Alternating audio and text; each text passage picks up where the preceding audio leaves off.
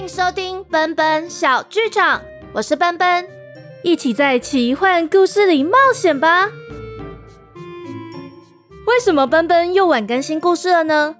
除了是因为我的正职工作陷入了混乱期，奔奔最近也在申请一个计划，可以成功的话，就可以支持小剧场的长期经营。不过申请期间不能公开，所以有通过计划会再跟大家更新哦。那在写计划和加班的状况下，我还是办了一个小小的抽奖活动。想拿到奔奔小剧场的精美杯垫、Go Go Kids 课程卷和奔奔我本人的亲笔签名吗？那就来填写这集资讯栏里的问卷，参加抽奖活动。奔奔一共会抽出五个名额哦。问卷的入口就延长到十一月十八号二十三点五十九分五十九秒关闭，欢迎大家来填问卷。那今天的故事就开始喽。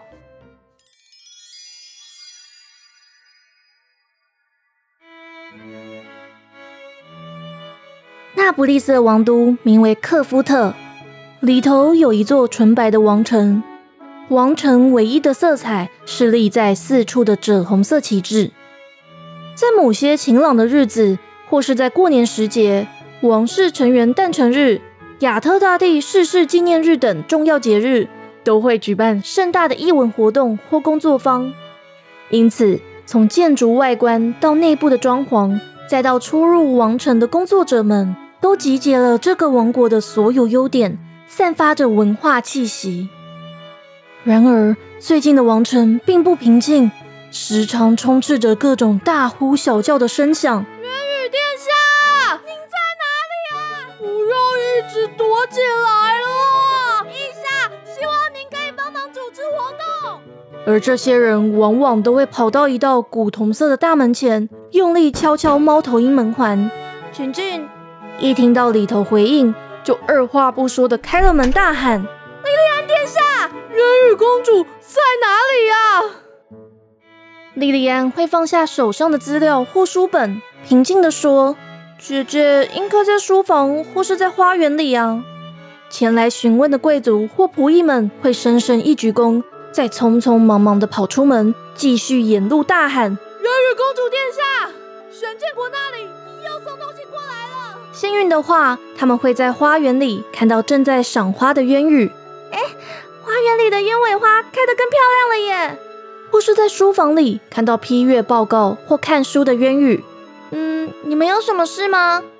但不走运的话，他们则连渊羽的一根黑棕色头发也看不见，只能垂头丧气的回头找安博德里国王。看国王金棕色的头发几乎都要竖了起来，皱眉拍打王座旁的猫头鹰头像。渊羽。而这种时候，渊羽的确不在王城里。他会在天还没亮时，就悄悄罩上黑色披风，披风上头绣着幸运草和战盔的家徽。这是卢娜克雷佛家族的纹章。他带着卢娜避开侍卫看守处，低头经过清晨露水满布的花园，走到东侧小门，趁着那儿的侍卫不注意时，溜出了小门，走到大街上。他会用兜帽遮住自己白皙的脸庞。到一个或两个工会里看工作坊里老师傅的教学，或是静静的听商人们辩论原物料上涨和各成品贩售的情况。卢娜则会在附近的商店闲逛，偶尔与认出她的人聊上几句，却还是会时不时的注意工会里的状况。这一天，元宇踏进了一间面具工会，工会里头有间商店。架上白的、金的、银的、镶边的、带宝石的、纸糊的、手折的等各式各样的面具围绕着他。热情的商店店员走了过来，要招呼他，他却压低了头，想转身离开。不经意的听见一旁的对话：“王城嘉年华会快要开始了吧？今年是由渊羽公主举办的吗？她长得最像佩琼斯老王后，应该可以办得到吧？”渊羽有点哭笑不得。原来大家是可以用长相来评断能力的，但他忍不住的开口问：“为什么要举办嘉年华会啊？”群众们用怪异的眼光打量着他，商店店员则热心的前来答复：“哎，您不是本地人吧？从前年的夏日开始，一到亚特科尔特大帝的诞辰日，在王城里头呢，就会举办盛大的嘉年华会。那这样前两年是由谁负责的呢？第一年是由安博德里国王陛下统筹，哼 大家都觉得太严肃了。一旁有位大叔插嘴：“对啊，整场祭典里面都在写书法，还有比赛朗读，搞得好像是什么语文竞赛。”但店员仍不为所动的继续说：“所以去年就由莉莉安小公主来举办。啊，我还记得那闪着金光的喷泉，让我们可以喝到美酒和咖啡，还有那美妙的管弦乐啊！”先前的大叔继续兴奋的接话：“是啊，哦，今年渊羽大公主刚回国，说不定会像玄剑国一样来办个比武大会。”大叔，谁想要参加比武大会啊？店员笑着打断大叔，又转头问渊羽：“这位姑娘，您希望有什么样的嘉年华会呢？”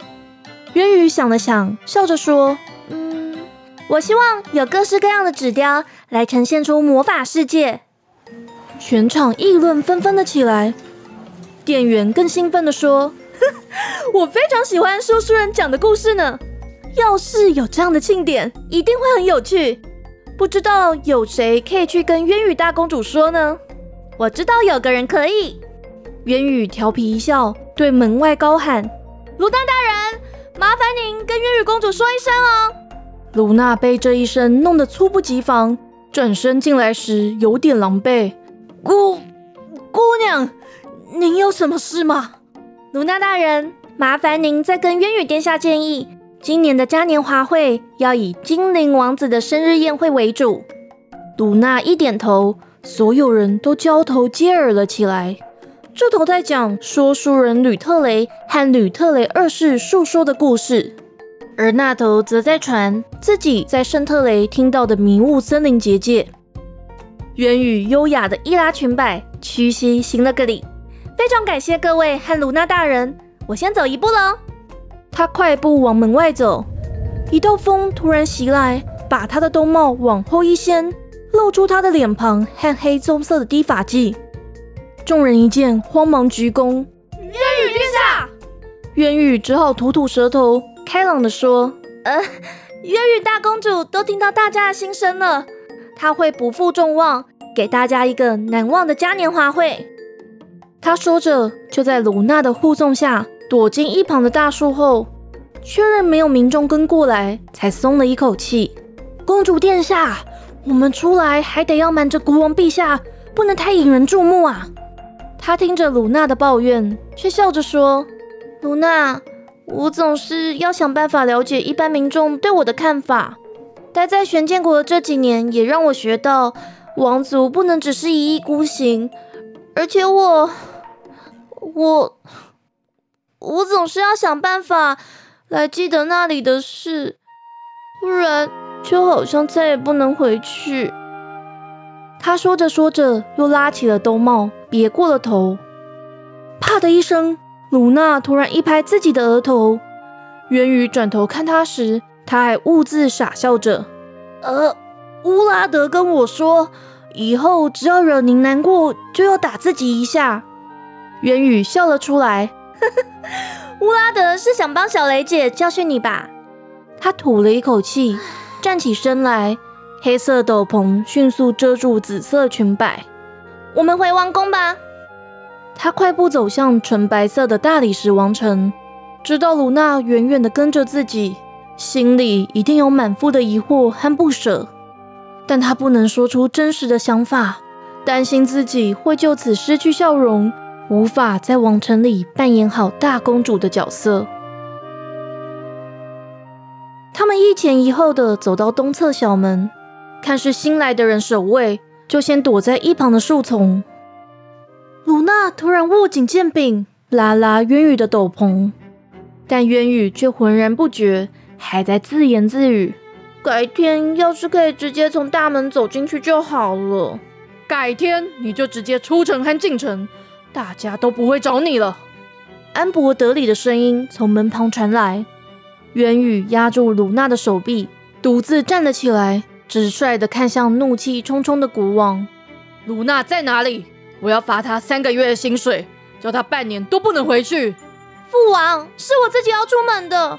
呃，卢娜还在街上帮我买东西。渊宇努力控制脸部的表情，要卢娜别暴露身影。但安博德里国王哼了一声：“那更该罚。护卫不劝阻公主，整天陪你逛大街，到处去玩。我总是要更贴近人民的生活，才会知道他们要的是什么。不然要像玄剑国一样，让人民担惊受怕吗？”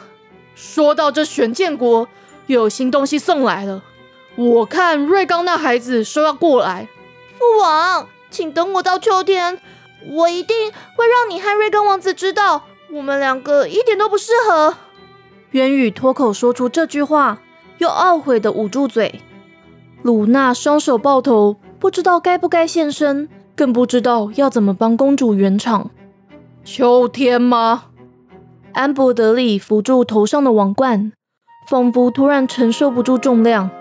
好吧，在你秋天生日前说服我，还有告诉我。你未来到底想跟谁结婚，以巩固那不勒斯的地位？另外，今年的嘉年华会交给你了。他转身，这红色的披风在身后摆动。元宇对着这抹红色大喊：“父王，请相信我，我一定会办一个不一样的嘉年华会。”安布德利没有回头，只是随意的摆摆手。一旁的守卫对渊宇深深一鞠躬。渊宇殿下，请进。今天很多贵族和大臣都在找您啊。渊宇咬着牙点点头。卢娜甩落身上的落叶，跟着渊宇一起走回大厅，接见喋喋不休的大臣和贵族们。从那天开始，克夫特的王城里出现了许多纸艺专家，在一间特别空出的房间里，欢快地交流彼此的作品。不久。又有许多工人搬来各式色彩斑斓的纸样，放在渊羽的书房中，看公主细心的挑选适合的纸材。辛苦你们了，那就这些吧。有的时候，也有一些看起来像舞者的孩子们叽叽喳喳的入城，兴奋的东张西望。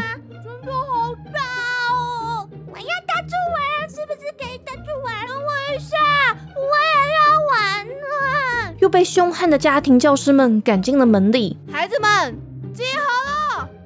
裁缝师们忙着为他们丈量身材，宫廷舞者编排舞步，乐师观察孩子们，思索适合的编曲。元宇在那之后就时常待在宫里，他接待年迈的贵族，慰问守城的侍卫们，安抚一些对他不满的大臣。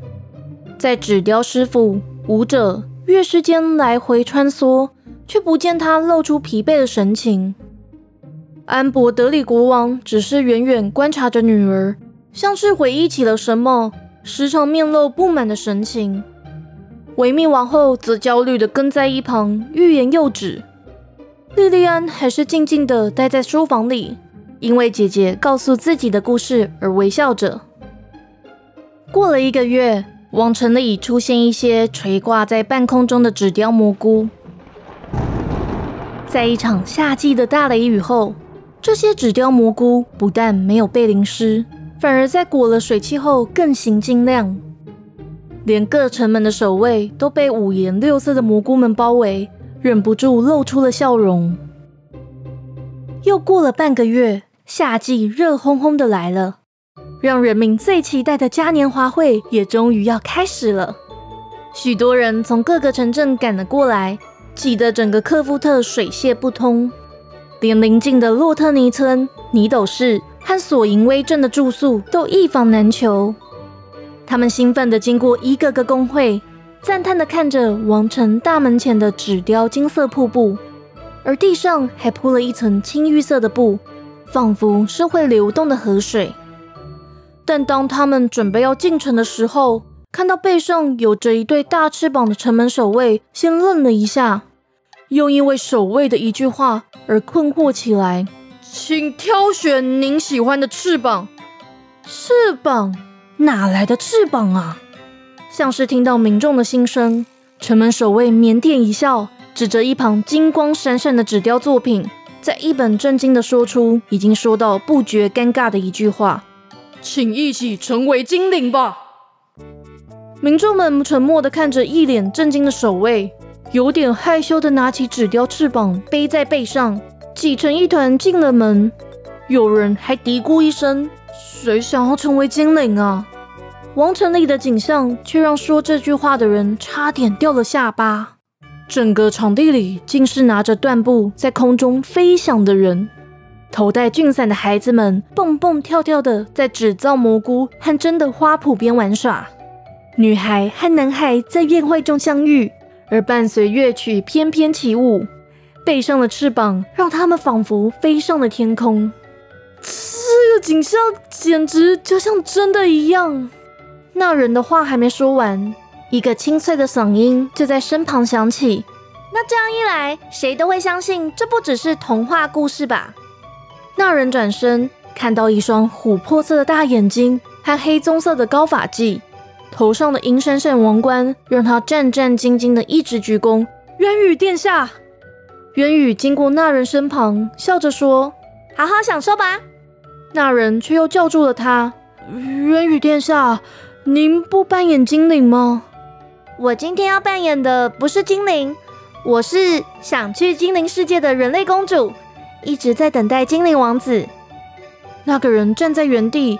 看着渊羽银蓝色裙摆消失在人群里时，好像做了一场梦。渊羽走上台阶，站到观景台。鲁娜递上玻璃杯，她对上人群里妹妹莉莉安鼓励般的目光，就深吸了一口气，轻敲杯子。乐音暂停，人群的嬉闹声也沉静了下来。怒大的王成立回荡着渊羽的声音：“我渊羽。”在此祝贺亚特科尔特大帝明旦快乐，也希望让你们一起见识我心目中的童话故事。在热烈的鼓掌声中，渊羽拍拍手，一些穿着蘑菇和精灵装扮的小舞者走上舞台，随着乐曲翩翩起舞，让他的思绪拉回了许久不见的那个世界。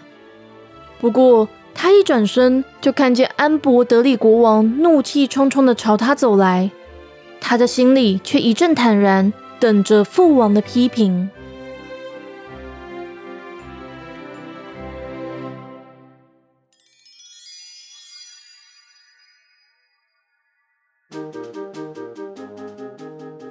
故事就到这里结束喽。元宇试着用嘉年华会来说服安博德里国王相信另一个世界。而国王会有什么反应呢？想知道后续，请记得订阅奔奔小剧场，这样故事一上线就会通知你喽。那如果喜欢故事，也可以小额赞助奔奔，或是订阅我的赞助方案，就有机会获得喜欢的角色语音。